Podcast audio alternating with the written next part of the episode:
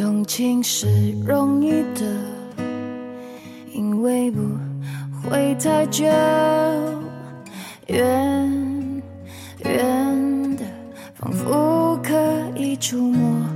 留恋。记得之前有人概括过孤独感，大概讲的是一个人在早上准备出去上班的时候，试了好多件衣服，摊了一沙发。出门时还慌慌张张地碰倒了门口的垃圾桶，屋内一片狼藉。等他晚上下班回来，打开灯的时候，发现一切还是那副狼狈的样子，突然悲从中来。还有人概括过孤独感，说女人的孤独感是缺少陪伴，而男人的孤独感是不被人理解。年少时的孤独感是来自于独处，而长大成人后的孤独感是来自于聚会。总之，每个人都会有或多或少的孤独感陪伴，每天、每月、每一段人生。我们约朋友吃饭，和陌生人攀谈，我们尝试新的爱好，参与各种各样不一定有意义的活动。我们学习知识，谈论天下国家，无外乎是在打发时间之外，用来填补孤独的手段。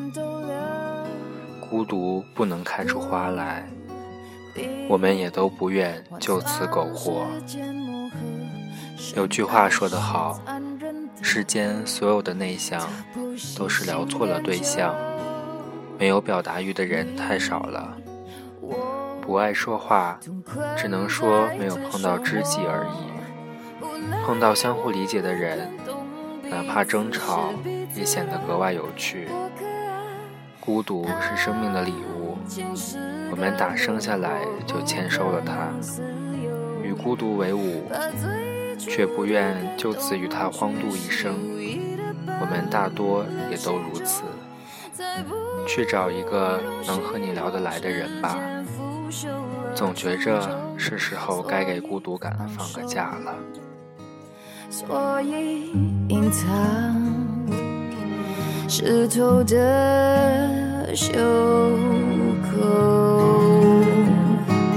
不要挽留，不要回头，继续放手，花儿哭了，世界错了，没有不舍的。